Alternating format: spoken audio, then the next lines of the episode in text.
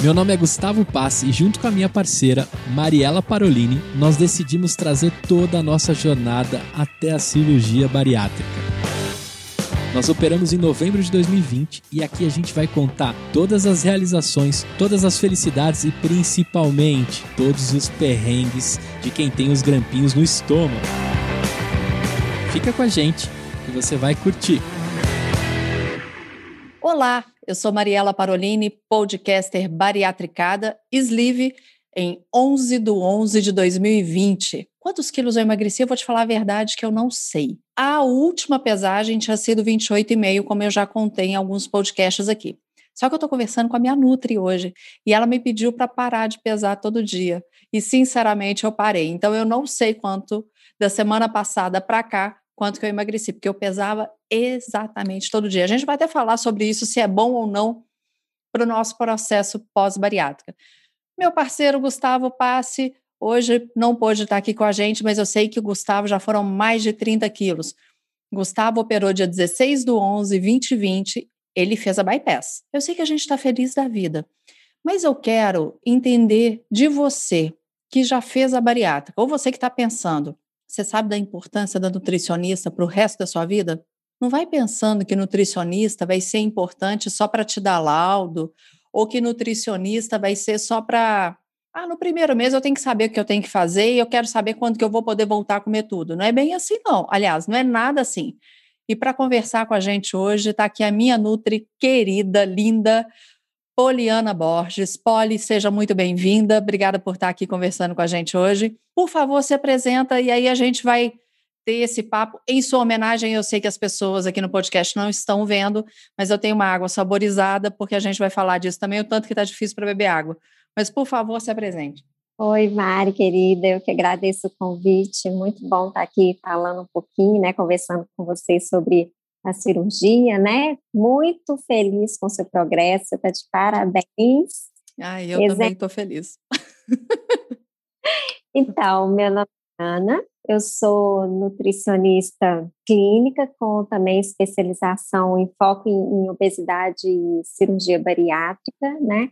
Eu atendo há mais de, de 15 anos então, é, um, é uma área que me atrai muito, eu gosto muito, sou apaixonada assim, com os benefícios que a cirurgia traz para as pessoas, né, a melhora na qualidade de vida, a melhora das doenças, né, da, e, e, de ver vocês assim tão radiantes, felizes.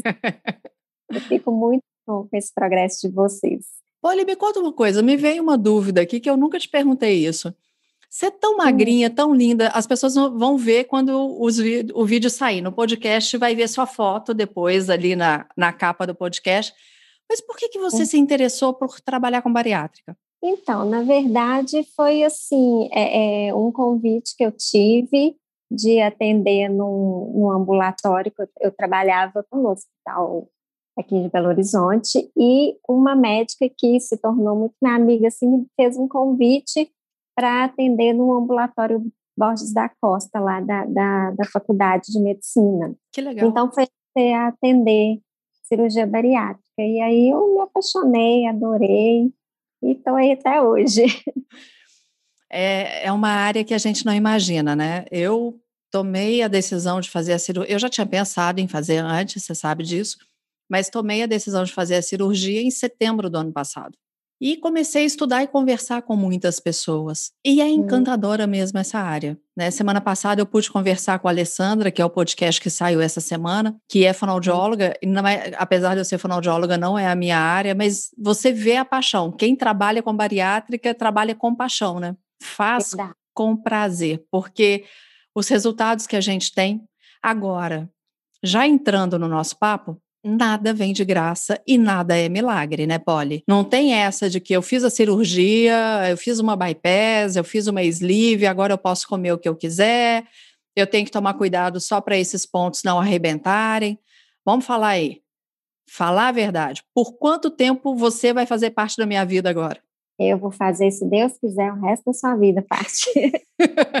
assim espero a gente não abandona o nutricionista, tá? Nunca na vida. Mas, assim, brincadeiras à parte, toda brincadeira tem um fundo de verdade, né? Sim. né? Mas A gente costuma brincar que é a, é a bariátrica com a equipe, né? É um casamento sem divórcio. Porque o que, que acontece é o seguinte: não existe milagre em nenhum tratamento. E com a cirurgia bariátrica, não é diferente, né, Mário? A obesidade a gente é, sabe que é uma doença e que ela é de difícil controle. Então, assim, é, o emagrecimento ele vai acontecer, né? Independente de qualquer coisa, ele vai acontecer. Ao longo dos meses, é que a gente vai avaliando a qualidade dessa perda de peso, se está perdendo peso adequado em gordura, que é o que a gente espera, não em massa muscular, né? Mas com o tempo essa perda de peso vai reduzindo.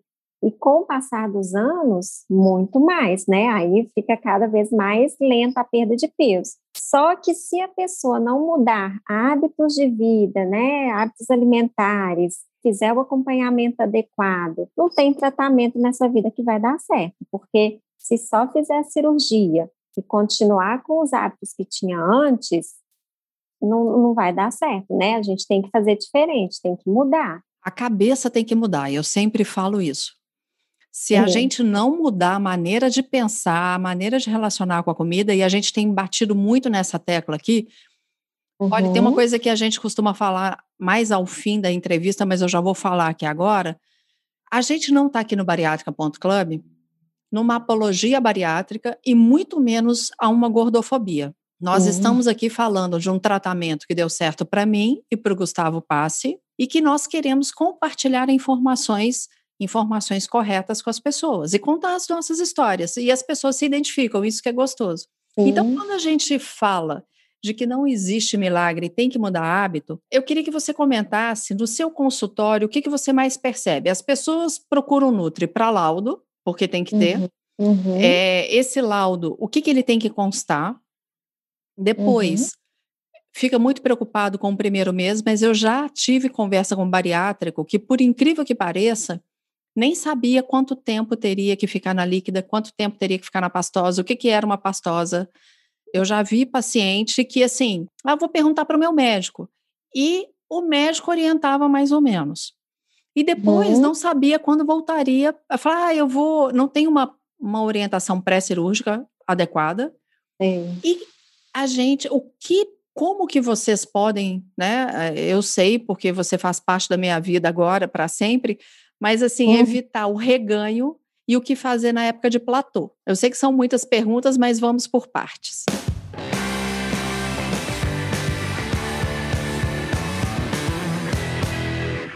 A partir do momento que a pessoa vai ao cirurgião e ele passa o um encaminhamento né, para a equipe, então é fundamental passar por todos esses profissionais para ter uma orientação muito específica, porque é uma linha diferente de um tratamento convencional, né? Não é simplesmente vou fazer uma dieta e tal, é delicado, é diferente o tratamento.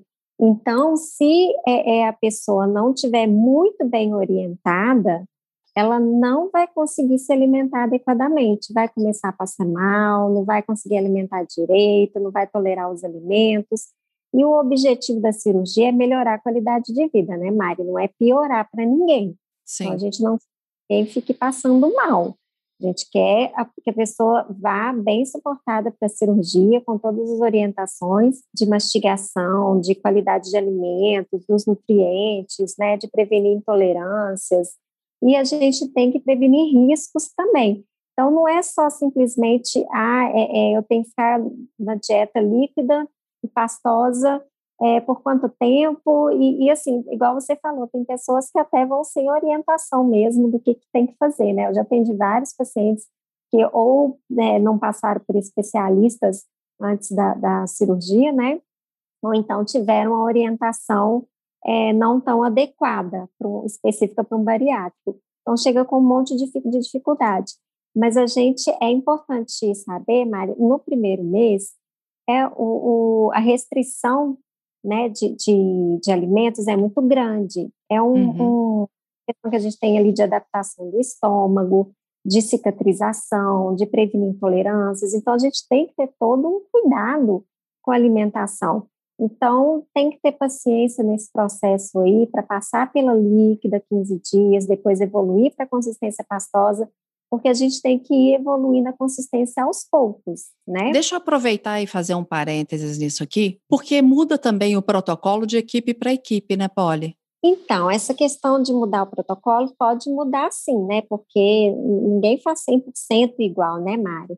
Mas, assim, é, no geral, assim, pelos congressos que a gente lá na clínica, a gente participa todo ano, agora está parado, né, por causa dessa pandemia, mas a gente sempre está nos, presente nos congressos e tudo, então a gente vê um consenso entre as equipes, assim, sabe? Dessa questão de quanto tempo ficar, a média é mais ou menos essa que a gente faz mesmo, sabe? É o mais 15 normal. dias de líquido e 15 de pastoso da gente permanecer para ajudar nessa questão de cicatrização e não passar mal. Não adianta a gente querer ir atropelando muito rápido, Concordo. sabe? Então a gente tem que ir com calma, né? E aí uma outra coisa, tem algumas pessoas que eu já vi que assim, ah não, você tem que fazer uma semana antes de líquida ou 15 dias de líquida antes da cirurgia. Eu penso assim, pelo amor de Deus, a gente já custa ficar 15 dias depois com a líquida? Não dá, né, Mari? Eu, eu não aconselho a fazer isso. Nos congressos a gente também discute sobre essa questão, sabe? Assim, muitos poucos protocolos que eu já vi até hoje colocam essa, essa questão da, de fazer a dieta líquida antes, mas a gente já viu que não traz um, um grande benefício, pelo contrário, igual você falou, Isso. a pessoa tem que ficar depois um mês inteiro aí, né, da dieta líquida e pastosa. Ninguém merece antes, não dá conta. E outra coisa também, Mari, é que depois da cirurgia, a gente tem a questão hormonal que modifica, a pessoa não tem fome, uhum. né? Então, assim, é, fazer isso antes da cirurgia é muito mais sofrido, é muito mais difícil. Não vai dar conta, é capaz que gera uma compulsão tão, tão grande que aumenta muito o calor calórico depois. Olha que interessante isso. Então, nós falamos do protocolo, da importância de seguir isso, e Outra coisa que a gente vê muito em grupo de bariátrica, né? E já conversamos sobre isso. Pessoas compartilhando receitas. Se você fez a minha receita, ela é para mim, porque você pensou nos meus valores nutricionais, no que eu gosto, né? Ela, ela é muito personalizada. Então, é, pelo muito... amor de Deus, não fiquem compartilhando. Obrigada por lembrar isso, Mari porque é realmente assim, é muito individualizado, né? A gente vai ajustando ali. É claro que todo mundo tem que ficar naquele padrão de líquido e pastoso no primeiro mês, mas mesmo sendo padrão, a gente vai adaptar para cada paciente. Tem pessoas que têm intolerâncias ou que não gostam de consumir alguma coisa, e a gente tem que ajustar para a pessoa. Então, muita gente já atendi algumas pessoas que falam assim: ah, eu não vi no pré-operatório, não, porque eu peguei a dieta com fulano, com fulano. Gente, mas é totalmente diferente uma pessoa da outra, né? E, e a orientação faz parte, é muito importante estar tá bem orientado.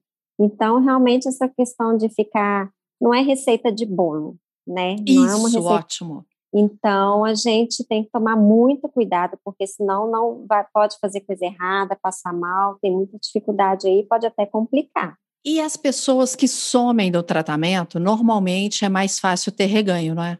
É, com certeza. Assim, eu não vou ter uma estatística para te falar disso, de, do número de pessoas que têm esse reganho de peso que deixaram de fazer o acompanhamento. Mas eu posso te fazer com, falar com certeza absoluta que todas as pessoas que voltam ao consultório porque está ganhando peso, ela parou de fazer o acompanhamento. Então a gente vai preocupado, a gente precisa do laudo, a gente precisa saber como que vai ser no pós-operatório imediato, a gente tem muita preocupação com o estômago grampeado, então uhum. a gente faz o primeiro mês muito certinho. Mas eu conheço uhum. gente que mesmo assim, olha, eu, eu acho que eu já comentei isso com você, liberou pastosa, virou para a funcionária da casa e falou assim, bate feijão com pé de porco, com bacon, com... e foi a pastosa da pessoa. Mas eu Ai, sei que essa pessoa não tinha Nutri. Essa é uma pessoa que eu sei que não tinha Nutri. É, não, Mas... com certeza. Mas é verdade, é uma pessoa que eu conheço, tá? Então, assim, não estou falando algo ilusório, não, estou falando de algo de alguém que eu conheço. Então, nesse pós, a gente tem no seu protocolo 15 dias de líquido, que tem a maneira de fazer o líquido, 15 dias de pastoso, que tem a questão do pastoso. Cada um tem Isso. uma dificuldade, uma facilidade maior em uma das áreas. Você sabe que a minha, e eu já contei aqui várias vezes, Para mim, a pior foi a pastosa, não foi nem a líquida, porque eu percebi que eu precisava de uma aparência no alimento e eu comecei a ter aversão ao alimento na pastosa. Você lembra disso? Mas você me atendeu, você me socorreu naquele momento e assim foi a melhor coisa. Eu sou eternamente grata porque eu comecei a chorar. É importante a gente ter esse cuidado porque assim a gente come com os olhos também, né, Mari? É. Ninguém quer um prato sem graça ali que não, já, já não tem um apetite como antes, né? Já, já vive 24 horas por dia satisfeito, né? E, e ainda ter que alimentar sem fome, se não tiver uma, um atrativo ali na alimentação, realmente é mais chato, é mais difícil. Então, fazer, deixar a preparação mais harmoniosa, mais colorida, mais bonita, vai fazer a gente né, conseguir alimentar melhor. Agora, depois que passa o primeiro mês e libera a alimentação para o bariátrico, o que, que você aconselha e quais cuidados a gente tem que tomar? Não só com relação ao alimento, né? Aos cuidados que a gente vai ter para o resto da vida. Inclusive, se você puder falar sobre a bebida alcoólica, eu gostaria, porque é uma coisa que é sempre bom a gente alertar aqui. É verdade. Mas a questão, assim, como que a gente deve lidar com o platô? Como que a gente uhum. deve lidar com o reganho? De quanto em quanto tempo a gente deve se pesar para quem tem uma balança no banheiro como eu? Bom, primeira coisa que a gente tem que lembrar é o seguinte: a perda de peso ela vai reduzir com o tempo. Então, no primeiro mês, a perda de peso é muito maior, né, em torno de 10% e aí, e depois vai só reduzindo essa perda de peso. Então, como que eu vou conseguir manter essa só perda um de peso? Até quando eu vou emagrecer? Até quando eu vou ter perda de peso? Olha, isso aí não dá para a gente ter um padrão até mais ou até menos. Tal, mas no primeiro ano é okay. onde a gente perda significativa, tá? Okay. Depois pode perder um pouco ou estabilizar, tá? Tá. Mas o que vai fazer diferença nessa perda de peso é uma alimentação adequada e a prática de atividade física né? Sim. O organismo ele vai se adaptando aos poucos com aquela quantidade de calorias e com aquele tipo de nutriente que a gente consome, né? Então, e com o exercício também que a gente faz. Por isso que a gente sempre tem que renovar a dieta, mudar os alimentos, mudar os nutrientes, mudar a ficha, né, dos exercícios, porque o organismo se adapta com, com aquilo e ele vai se mantendo confortável ali e tá bom, já posso parar de perder peso, então já vai freando e, e fazendo as suas reservas. Mas aí que a gente tem que ter esses estímulos, porque aí vem o efeito platô, que é em torno de seis meses mais ou menos, ocorre aquela uhum. estabilização do peso. Então, por isso que a gente que dá um certo que... desespero. Dá um certo desespero. Mas a gente não, porque a gente sabe, né, como que funciona. Então, assim, não precisa se preocupar com o efeito platô, porque ele é esperado, a gente já sabe que isso vai acontecer, e a gente tem meios de fazer isso aí mudar, né, progredir. Então, é, mas assim, a pessoa também precisa ter consciência de que ela precisa manter um acompanhamento regular, né?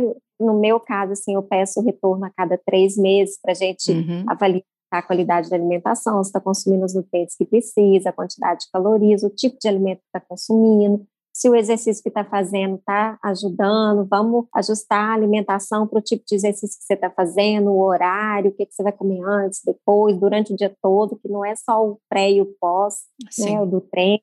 Então, tudo influencia, por isso que a gente tem que ter esse cuidado aí do acompanhamento para não diminuir a perda de peso. Agora, em relação. Só um pouquinho. O platô, quanto ah. tempo ele costuma durar? Ah, ele não, não, fica muito tempo assim, é mais, mais ou menos ali em torno de 30, 60 dias por aí, mas isso vai ah, depender ah, muito. Não é muito para você, para a gente é. Ah, nem vem. 30 dias com o mesmo peso, para quem está acostumado a ver só número caindo, caindo, caindo, caindo, aí de repente para, pelo amor de Deus, é um saco. Pois é, mas aí, assim, é difícil um tempo, porque se a gente entrou ali no sexto mês, já deu aquela paradinha entre o quinto sexto mês, já, Poliana, já já estou sentindo que eu não estou perdendo peso, já estou estabilizada há um tempo, tá na hora de ajustar a dieta e ajustar o treino, porque aí a gente consegue é, mobilizar de novo gordura aí, aumentar o gasto energético. Então é só fazer uma mexidinha ali que a gente consegue reprogramar isso aí e voltar a perder peso. Por isso que é importante estar sempre em contato com a Nutri. Por isso que é importante. E assim, se a gente for pensar, porque tem muita gente que acha que nutrição é uma coisa assim supérflua, né? Uhum. Então, é, não tem necessidade, ah, eu estou conseguindo alimentar, não preciso de nutricionista e tal. Mas, gente, quem não conseguiu a vida inteira controlar Isso. a alimentação, vai conseguir controlar sozinha a partir de agora? Então, não dá tanto tempo. Tanto é que tem muita gente que faz a bariátrica e depois de uns anos volta a ganhar quase o mesmo peso ou até mais que tinha antes da cirurgia. Né? Eu então, vou te contar uma coisa que aconteceu comigo sábado. Ah. Estava no, no Empretec, que eu comentei com você, né? Que eu estou como facilitadora trainee, estou no meu processo de facilitação de trainee para ser facilitadora do Empretec. E eu estava em Itaúna, que é a minha cidade uhum. natal, por coincidência. Foi o primeiro a gente chama de seminário, o, o, o tempo Ei. do curso. Uhum. E aí, no último dia, no sábado, chegou uma pessoa que eu conheço e com a qual eu tenho contato, tive bastante contato até dois anos atrás. E cheguei perto dele, eu estava de máscara. Oi, Fulano, tudo bem? Oi, tudo bem? Como vai? Aí tirei a máscara. Quem é você? Aí ele me olhou assim, com aquela cara de não, eu continuo não te reconhecendo. Eu falei, Fulano, Mariela Parolini que que é isso? Aí me olhou de cima e embaixo. O que que você fez? Falei, fiz bariátrica. Todo mundo que eu conheço que fez bariátrica engorda depois. É, mas, mas tem muita gente que tem essa é, visão assim errada da, da, da bariátrica, sabe?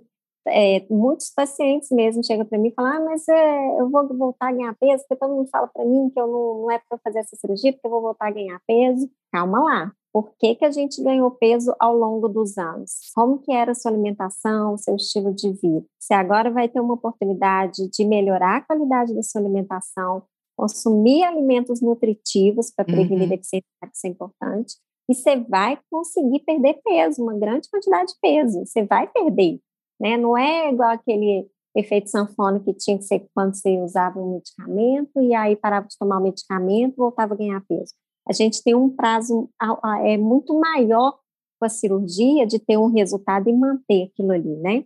Então, o que a gente tem que fazer é focar em você, não é porque fulano, ciclano ganhou peso que você vai. Aí muita gente pergunta qual é a melhor técnica? Não existe melhor técnica, não é essa que pede mais peso ou aquela. Vai depender de você. Você está fazendo tudo certinho, seguindo as orientações, se alimentando bem, né, e tal você vai conseguir o resultado que você espera. Então, tem pessoas que fazem a bypass, que é mais restritiva, né? E que voltam a ganhar peso depois, e tem pessoas que fazem a sleeve, que é a que você fez, que ela é menos restritiva, e continua super bem. Então, não depende da cirurgia, da técnica, depende da pessoa, né? E é igual você falou, tem que trabalhar a mente também, porque senão não há corpo que acompanhe, né? É, o reganho, ele é um medo presente o resto da nossa vida. Eu uhum. sempre lembro de uma coisa que a Andréia Levi, a psicóloga, no episódio que gravamos com ela, uhum. e a Andréia é minha amiga e, e, minha psicóloga. Então é a ela que eu, que eu corro quando eu preciso, né? E a Andréia, ela nos disse que somos pessoas com obesidade. E a Andréia, ela é uma pessoa que fez cirurgia bariátrica. Então, uhum. somos pessoas com obesidade. E nós uhum. temos que lembrar disso. Não é porque nós fizemos a cirurgia que está tudo bem. É. A obesidade, então, falei, tem cura, né? Ela tem é. tratamento. É, ela tem tratamento. E a bariátrica é um dos tratamentos que existem. Então, Exato. temos que atentar a todo instante para essa mudança de padrão comportamental porque o padrão que nós tínhamos antes da cirurgia nos fez chegar a uma obesidade que nos levou à bariátrica. Exatamente. Então, eu queria algumas dicas suas, e nessa dica incluindo aí de quanto em quanto tempo a gente se pesa, porque se deixar eu vou pesar, vou me, continuar me pesando todo dia. Essa semana eu estou me segurando, não pesei ainda. Eu vou pesar domingo, porque como eu vou viajar semana que vem, no domingo eu viajo, na verdade, que eu estou de novo no Empretec, uhum. aí eu vou pesar domingo para para ter esse parâmetro. Tá. Então, suas dicas, por favor, para que a gente fuja desse tão temido reganho, para que a gente tenha qualidade mesmo nesse emagrecimento.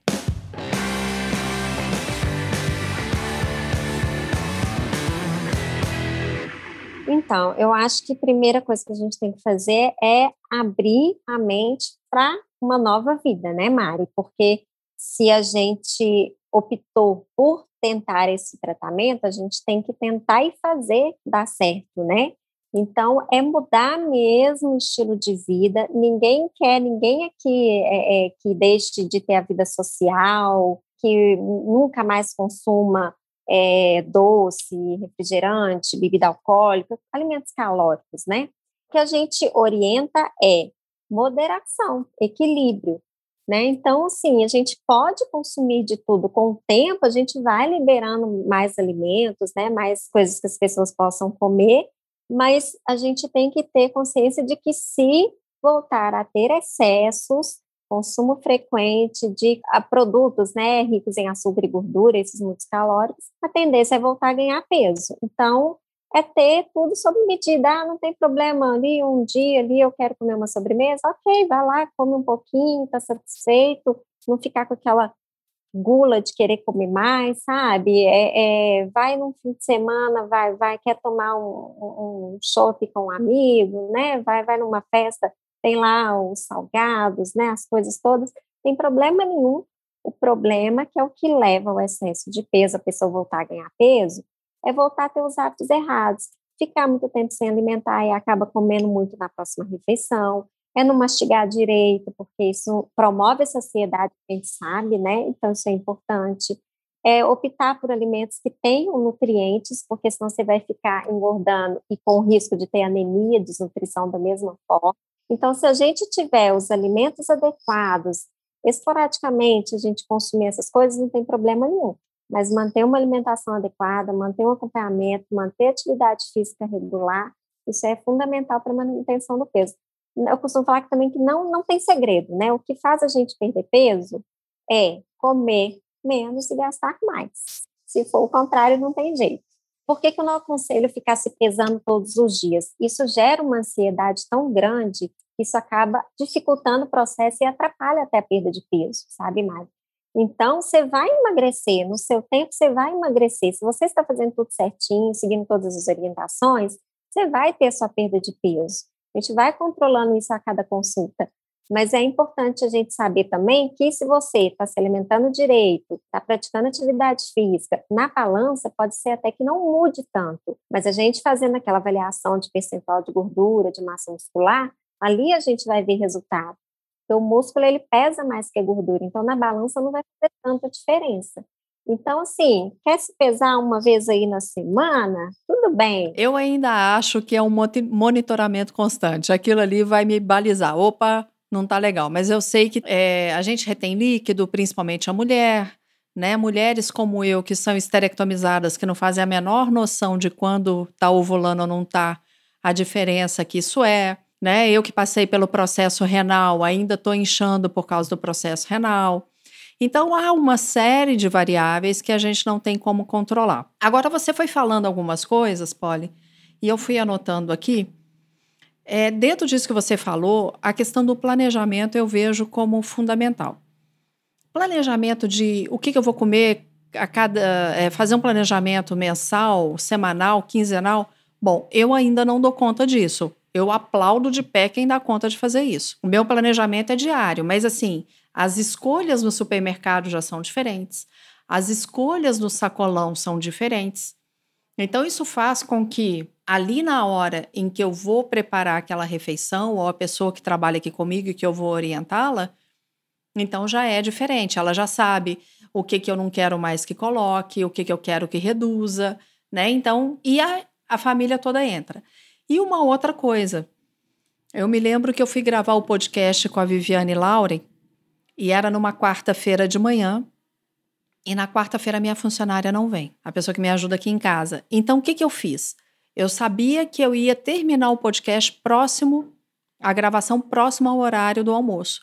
Então, antes eu já preparei, deixei tudo pronto do almoço. Então, eu gravei tranquilamente meu podcast, terminei, só fui finalizar a comida e servir. Porque Estava todo mundo trabalhando. A minha filha estava em aula, meu filho em aula, meu marido em reunião, quer dizer, não tinha como. Eu era a única que tinha um espacinho. E aí eu me planejei e fiz. E aqui também com você. Hoje é uma sexta-feira, começamos a gravar quatro horas da tarde. E pelo meu planejamento, que você me passou às três horas, é o horário do meu lanche. E depois às cinco. O que, que eu fiz? Eu já fiz um lanche, eu cozinhei um ovo, que me sustenta mais Eu comi um ovo cozido, era 15 para as 4, 3 e meia, 15 para as 4. Ótimo, me mantém. Estou com a minha água saborizada aqui falando com você.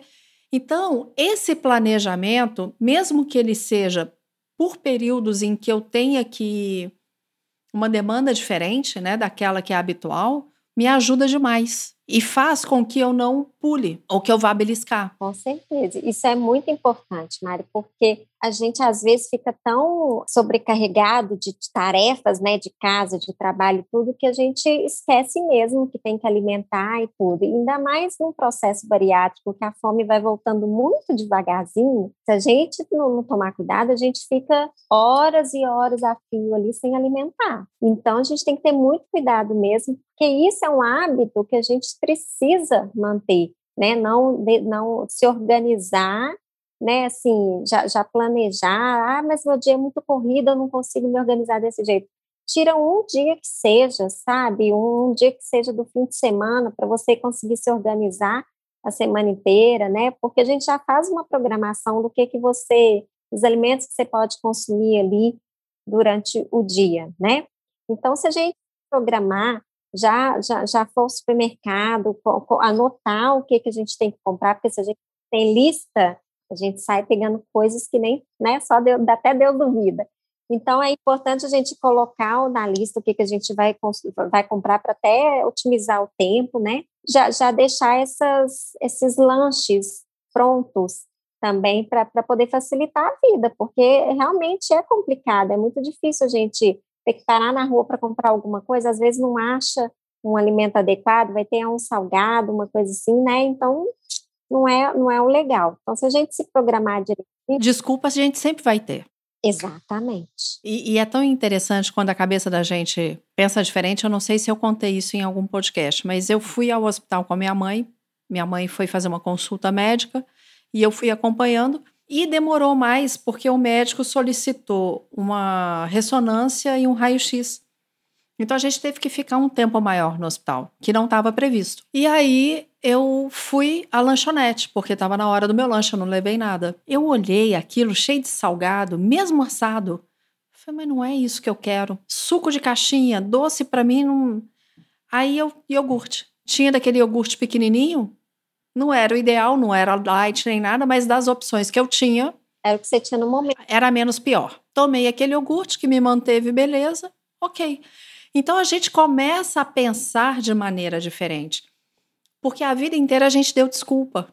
Ai, eu tô ansioso. Ai, eu tô nervoso. Ai, eu tô com medo. Ai, eu tô com raiva. Ai, eu não sei o quê. Ai, eu tô triste. E eu vou descontar. Não, eu mudei isso. E, e, agora você já pensa diferente, né? Você já é atraída por outros tipos de alimentos. Muda paladar, muda tudo, né? Acho que fica tudo mais, mais fácil depois. Você me disse na nossa última consulta, eu me lembro que eu estava muito preocupada. Eu falei, Polly, eu tô comendo carboidrato. Você falou, qual o problema? Desde que esteja comendo da maneira correta. E aí você falou aqui, você citou também dos alimentos calóricos, doces e bebidas alcoólicas. Vamos falar desses três? O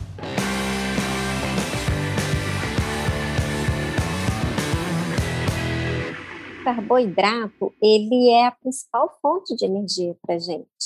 Então, a gente não pode excluir o carboidrato da alimentação, ele, ele se tornou um vilão, coitado do carboidrato, e sendo que ele nos faz muito bem, porque ele fornece energia para a gente e ele previne perda de massa muscular, porque se a gente não consumir carboidrato, a gente perde massa muscular e não perde gordura. Então, a gente tem que ter o equilíbrio, nada em exagero. A gente vai ter uma quantidade, né, não pode exagerar, mas se a gente for pensar, um grama de carboidrato tem a mesma caloria que um grama de proteína. Então, se for assim, eu não posso comer proteína também. Então, a gente for pensar na questão calórica, estou dizendo, né? Mas, assim, é tudo um equilíbrio. A gente precisa focar no consumo proteico, claro, mas não excluir o carboidrato da alimentação, senão depois acaba gerando mais compulsão, mais vontade de consumir doce, açúcar, você fica sem energia, com falta de concentração, irritado. Então, é escolher um carboidrato de boa qualidade, né? Preferir os integrais que têm fibra, são mais nutritivos, e evitar excesso de refinados. Não que um dia eu queira comer um pão francês e não posso comer? Posso. Agora a questão é dois, três pães ao dia, dois de uma vez, isso que não pode. Então, a gente tendo equilíbrio, a gente pode sim. Não pode toda refeição colocar alguma coisa no pão e achar que tá ok. Não é isso, é tudo equilíbrio. Tudo é equilíbrio. Então, a gente sabendo organizar direitinho, a gente pode consumir, deve consumir o carboidrato. Não tirar. Eu não sou a favor de dietas muito restritivas, porque ninguém consegue manter isso também a longo prazo. Então, não acho que é isso que vai fazer a mudar o, o hábito. E a gente tem que pensar que são coisas para o resto da vida. Então, se eu não fizer, eu vou conseguir ficar sem comer carboidrato o resto da minha vida? Não. Exatamente, é assim que eu penso. Simples assim. É, então tem muita gente que assusta, mas eu posso comer pão? Eu posso comer arroz? Pode, pode sim. A gente não pode exagerar, mas a gente pode consumir e deve, porque senão a gente vai ficar com eu, se eu, se eu fico sem comer meu carboidrato, nossa senhora. O mau humor que vem, né? Humor, não, não quer ninguém de mau humor, quer todo mundo de, de bom E aí a gente fala também do doce. Eu acho que eu já te contei isso, que o doutor Marcelo, a minha primeira consulta com ele, ele virou para mim e falou assim: você esquece doce na sua vida. Aí eu brinco com ele, falei: ainda bem que o senhor falou doce e não falou pão, porque doce não tem problema. Se tivesse me falado, esquece o pão na sua vida, vai, aí ia ficar complicado. E ele disse assim, Mariela, deixa o doce para momentos muito especiais. Né? Então, o que, que eu vejo de algumas pessoas? O doce ele é mais fácil de comer, então você e muito calórico. Algumas pessoas trocam, começam a comer muito doce. É, eu conheço pessoas que batem tudo com leite condensado. Tem coisas terríveis que você nem imagina. Então, é. é a, Vamos lá, vamos para um alerta. Não é que a gente vai ficar sem comer doce, mas a gente tem que alertar com relação a isso. É, o, o que acontece é o seguinte: é igual a gente estava falando, tem que reduzir calorias para conseguir um, manter um peso adequado aí a longo prazo. Então, é igual você falou que o doutor Marcelo falou: deixa o doce para ocasiões especiais. Ah, tem um aniversário de fulano? Aí tá, tem bolo, tem doce, tem salgado, tem refrigerante, tem bebida alcoólica, tem tudo. Eu preciso provar de tudo, comer de tudo. Às vezes, você pode ficar ou por uma fatia de bolo ou por um doce, você não vai dar conta de comer muita coisa mesmo. Isso até de passar mal, de ter o dumping, né? Então, é, a gente, você pode comer um pedaço de bolo, comer um salgadinho, mas não precisa exagerar, né?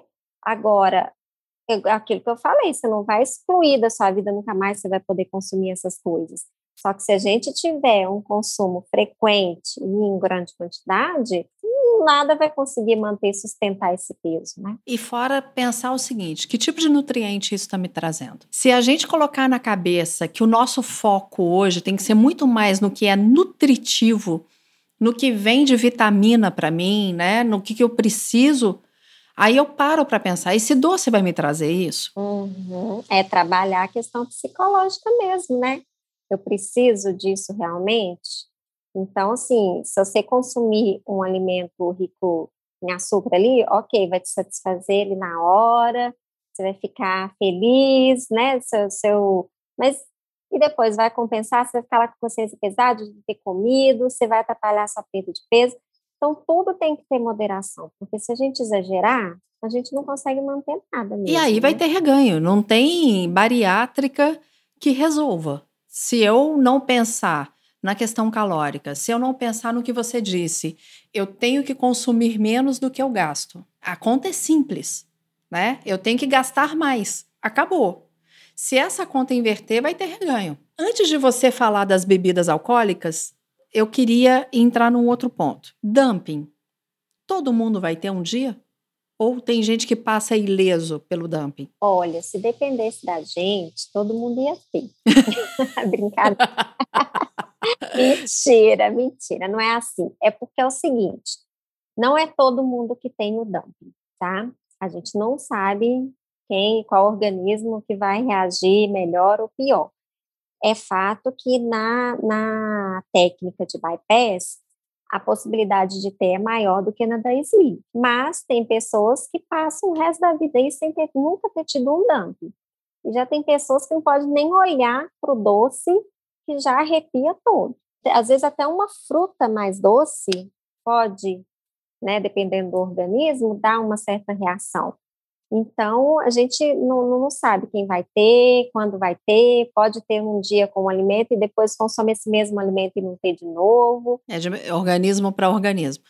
Eu nunca tive dumping, graças a Deus, do jeito que eu já li ou de que algumas pessoas contaram. Mas aconteceu um fato comigo e eu não, eu acho que eu não te contei isso porque foi depois da nossa consulta. É o seguinte, eu comi comida mexicana, comi guacamole, comi, não é um vinagrete, eu vou falar de vinagrete, mas é uma outra coisa que ele faz. Comi um, um negócio lá com carne. Por ser guacamole, ele é mole. Entra mais. O que eu percebi é, eu comi mais do que eu tô habituada, me deu um sono absurdo um sono de não conseguir ficar junto com o pessoal à mesa. Eu deitei e fui dormir. Mas eu não tive nada daquela sensação assim, ai, eu tive taquicardia. Não tive nenhum mal-estar. Eu tive um sono muito grande. Isso é dumping? É um dos sintomas. Eu foi mais leve, não ter, né? Igual você falou, o pessoal ficar sonolento e tudo, mas você não teve as outras reações de suor frio, de tremor, de diarreia, né? Porque o, o sintoma é muito ruim, muito ruim mesmo, sabe? Você acha que vai desfalecer? Não, era um sono assim que eu não conseguia ficar junto com o pessoal. Deitei, eu estava na casa da minha avó, tava minha mãe e minha tia, e aqui de casa eu, meu marido, os nossos filhos, são dois. Eu deitei e apaguei. Mas assim, no dia seguinte, aí o que, que eu fiz? Eu perguntei, falei, tia, pergunta para ele se tem açúcar em alguma coisa. Nada que justificasse. Eu falei, então eu passei da conta. Eu comi muito porque o guacamole é, né? Então, falei, eu passei da conta. No dia seguinte, eu comi de novo. Não tive absolutamente nada. Uhum. Então, mas aí duas coisas podem ter influenciado. Você ter comido um pouquinho a mais e no dia seguinte você maneirou na quantidade. E outra coisa é que o abacate, ele não, ele não tem o açúcar em si, mas ele tem frutose e ele tem bastante gordura. Então, não é só a, o açúcar, é, a gordura também pode causar isso, entendeu? Não é só o açúcar de colocar o açúcar, pode ser o açúcar do próprio alimento. Tem pessoas que têm dumping com fruta, com banana, é mais comum de acontecer. É, o que pode ter acontecido é que você consumiu uma quantidade maior, aí você ficou né, com esse, essa lombalgia, lombalgia não, essa lombeira aí, e, e a questão que pode ter sido influenciada também é a quantidade de carboidrato e de gordura que o abacate tem. Hum, ó, um alerta para todo mundo aí. Então não quer dizer que é só doce, não é só carboidrato, porque pode ser do próprio alimento. E eu sei que aqui minha boca enche d'água. Eu sou apaixonada por guacamole. Então vamos agora para as bebidas alcoólicas. Eu me lembro que eu comentei com você que a primeira vez que eu fui à consulta com o Dr. Marcelo, Tava muita gente na sala de espera, porque o consultório é lotado, né? E eu ouvi uma pessoa falando assim: ai, eu não posso ver uma cerveja, eu tomo cerveja o tempo inteiro, é a única coisa que mata a minha sede. Me acendeu um alerta, eu fiquei com dó daquela pessoa. E pior, ela estava compartilhando isso numa sala de espera lotada. Né? E eu me lembro que eu comentei com você e você falou assim: com certeza essa pessoa não está no acompanhamento. Porque se ela tivesse no acompanhamento e qualquer coisa que ela me falasse a esse respeito, eu teria como intervir e encaminhar para quem fosse necessário. Uma das coisas que eu mais ouvi e era o maior medo da minha mãe, um dos que o maior, o maior medo era de eu morrer na sala de cirurgia, era de ter é, me viciar em bebida alcoólica. E eu me lembro do doutor Marcelo falar o seguinte: Mariela, normalmente isso acontece com quem já tem hábito de beber um pouco mais. Você não tem esse hábito. Já a Andréia Levi, ela fala assim, Má, porque São Paulo não é Mari, é Má, né? Má, não ponha bebida alcoólica, porque eu já vi pessoas que não tinham nenhuma tendência, ter problema com bebida e terem até uma cirrose, uma hepatite, enfim. Então, não ingira. E a Andréa, ela é casada com um francês. E ela você já me viu, não faz falta nenhuma, eu brindo com água, não sei o quê. O que, que você diz a respeito de bebida alcoólica? Então, é, eu, eu também acredito, assim, pelas, né, pelo acompanhamento, pela experiência que eu tenho, pelos artigos que a gente vê e tal, que realmente pessoas que é, costumam a, a, aumentar esse vício aí, né, após a cirurgia, são pessoas que já costumavam tomar uma quantidade de álcool a mais aí antes da cirurgia. Então, são pessoas tem, já gostam, assim, já tem prazer de tomar bebida alcoólica e tudo. E depois, quando é liberado para tomar, aí desanda tudo, e o líquido é mais fácil, né, de tomar. Você não tem mal-estar, pode ser absorvido um pouquinho mais rápido, você ficar alegrezinho mais rápido, mas não vai causar mal-estar. Então, é muito mais fácil eu tomar do que eu ter que comer. E aquilo numa roda de amigos, né, na família, né, numa festa de família e tal, você acaba bebendo, conversando, ele você nem percebe. E para quem gosta, não tem limite mesmo. Se não tomar cuidado, é um dos principais vilões de reganho de peso. Isso que eu ia falar, não é só a questão do vício, é a questão do reganho, porque é calórico. Exatamente. Tem essas duas questões. Não é, não é bom tanto nem para a saúde e nem para a questão do peso. Agora, é, sinceramente, dos meus pacientes, que eu né, já atendi nem sei quantos mil pacientes aí nesses 15 anos, eu não tenho nenhum paciente que antes não tinha hábito de tomar bebida alcoólica e que virou alcoólico. Aí, vamos supor, se essa pessoa que estava lá no consultório no dia se ela chegasse no seu consultório? Você encaminharia para psicóloga, para o psiquiatra? É essa a orientação ou você dá alguma orientação nutricional também? Não, eu dou orientação nutricional, explico o porquê, não é só falar você não, né, não pode beber dessa quantidade, não é assim. A gente tem que conversar, tem que entender o porquê que a pessoa está consumindo tanta bebida alcoólica assim, entendeu? Porque, na verdade, Mari, é, a gente sabe que a pessoa, se não tiver um, um equilíbrio psicológico aí, não tiver mantendo um acompanhamento com psicólogo, ela pode sim desenvolver alguma compulsão, tá? Mesmo sem ter isso que a André falou, até procede sim. Estou falando no meu caso em particular, que eu não, não tenho esse caso. Mas a pessoa, é, o, o que, que é o prazer da pessoa que tem obesidade? Comer.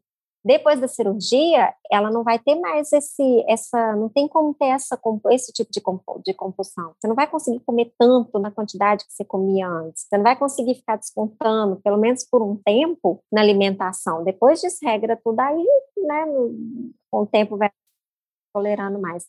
Mas, é, então, assim, se eu não tenho é, uma compulsão, se eu não consigo ter essa compulsão que eu tinha antes, eu vou buscar compulsão em outra coisa. Isso pode ser em compra. Eu já tive pacientes que tinham compulsão por compra de carro. Hum. Olha para você ver. Se fosse barato, Mas você hein? pode ter. Então, é muito dinheiro, né? Olha onde já se viu isso. É, você pode ter compulsão, desenvolver compulsão sexual, por excesso de atividade física, que nada em excesso é saudável, e, e por compras, por jogos. Então, assim, você acaba compensando aquela compulsão que você tinha antes em outra. Então, por isso que é importante ter o acompanhamento psicológico, para a gente tratar essa compulsão, porque a compulsão, a cirurgia não vai tratar, não. É, isso é fundamental. É uma equipe multidisciplinar que o cirurgião, eu falo sempre que a gente tem que ter referências dos resultados daquele cirurgião.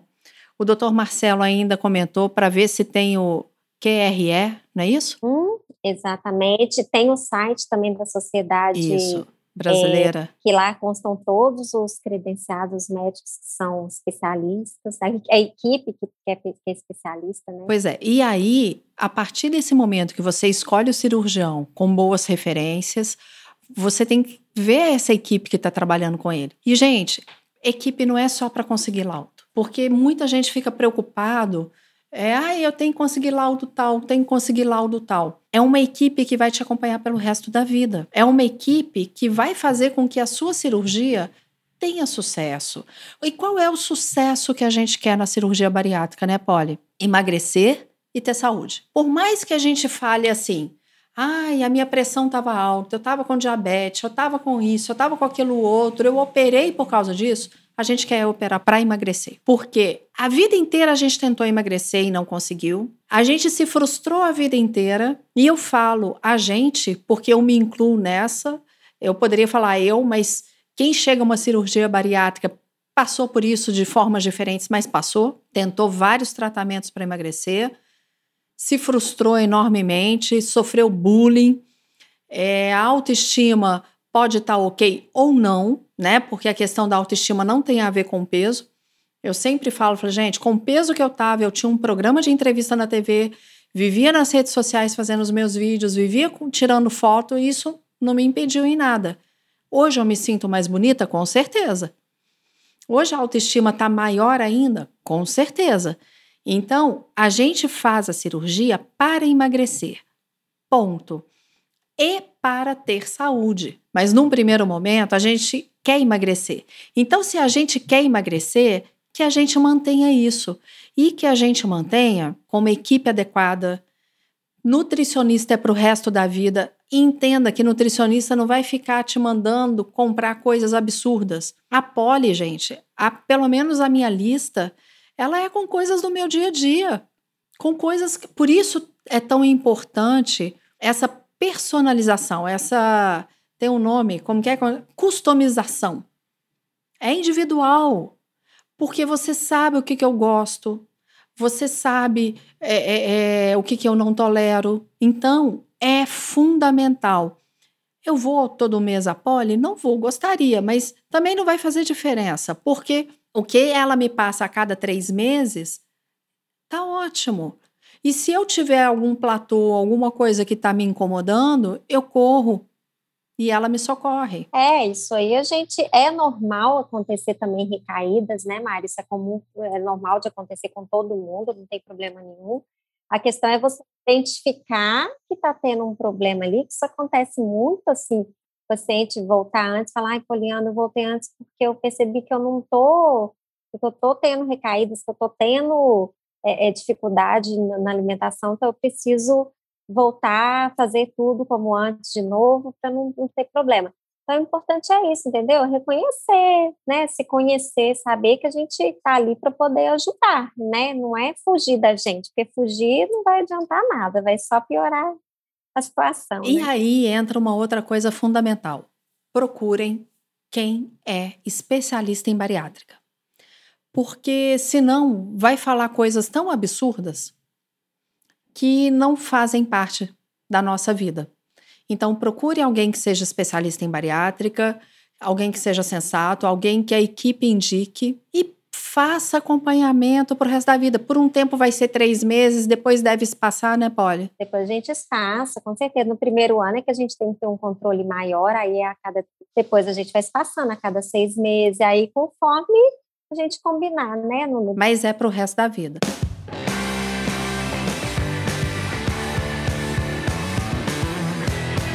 Quem quer te achar, aonde que te encontra? Por favor, suas redes sociais, aonde você atende, o telefone do consultório, fique à vontade. Uhum. Então, eu atendo na clínica Trauma One com a equipe do Dr. Marcelo Girundi, né? Lá a gente tem psicólogo, fonoaudiólogo, é, fisioterapeuta, né? Tem toda a equipe de suporte. Então, é, o, o contato lá, lá é na Araguari, né, 1156. Em Belo Horizonte, lembrando isso. É, o contato lá é 3292-5929. E lembrando que o DDD é 31. Suas redes sociais, Poli? É, o Instagram é Poliana Borges Nutricionista. Lembrando que o Poliana dela é com dois L's, Y, N, N. É verdade tem que ter esse detalhe, exatamente. Sem ponto nem nada. Sem ponto nem nada, de tudo junto. Poliana Borges, nutricionista. Qualquer coisa, gente, lá no bariátrica.club, a gente segue a Poliana. Vocês encontram também no Instagram, arroba bariátrica.club, o Instagram dela. E as suas considerações finais, que ela atende também online, gente. Então, quando vocês precisarem, podem procurar a Poli. Poli, suas considerações finais, eu já te agradeço muito porque o Bariátrica.club quer é informar e acolher pessoas que já fizeram ou que querem fazer bariátrica. Mais uma vez reforçando, está longe de ser uma apologia bariátrica ou uma gordofobia. Nós estamos falando aqui de tratamentos que deram certo para mim e para o Gustavo, que somos pessoas com obesidade, que resolvemos fazer a bariátrica. Eu fiz a sleeve, o Gustavo fez a bypass e estamos felizes da vida. Muito obrigada. Então, por favor, suas considerações finais. Bem, Mari, é, eu acho que assim é fundamental a gente ter é, a consciência de que a gente precisa fazer uma coisa diferente para ter um resultado diferente, né? Então, não achar que a cirurgia vai resolver o problema da obesidade, os problemas de saúde, porque se não tiver um tratamento adequado, não vai conseguir atingir os resultados que a gente espera, né? Então, se a, pessoa faz tudo direitinho, segue as orientações, faz os acompanhamentos, o sucesso com certeza vai vir e perdurar por muitos anos. Agora, infelizmente, quem não fizer esse acompanhamento, quem não tiver esse controle adequado, né, vai ser mais um tratamento que não vai dar certo. Então, é, sigo a Mari, que ela é uma excelente paciente, exemplar, e ela está de parabéns. Mas também como a Nutri dessa, e me orientando, como te... não? Ai, linda. E muito obrigada pelo convite. Eu adorei nosso papo, viu? Achei muito bom conversar com você, esclarecer e eu estou à disposição para quem tiver dúvidas depois. E pode saber que a gente vai te chamar mais vezes. Porque aqui no bariátrica.club o que a gente quer é que você entenda o que eu passei, o que o Gustavo passou, que você tenha informações corretas com profissionais especializados na área, profissionais responsáveis, profissionais competentes porque depois que a gente faz a bariátrica, vai mudar. Não adianta você achar que grampeou uma parte do seu estômago, maior ou menor, e que ali tá certo, tudo bem, vai caber menos. Não é assim. E se prepare para o primeiro, para os 15 dias iniciais, para a segunda quinzena, para depois que você passar para a fase sólida.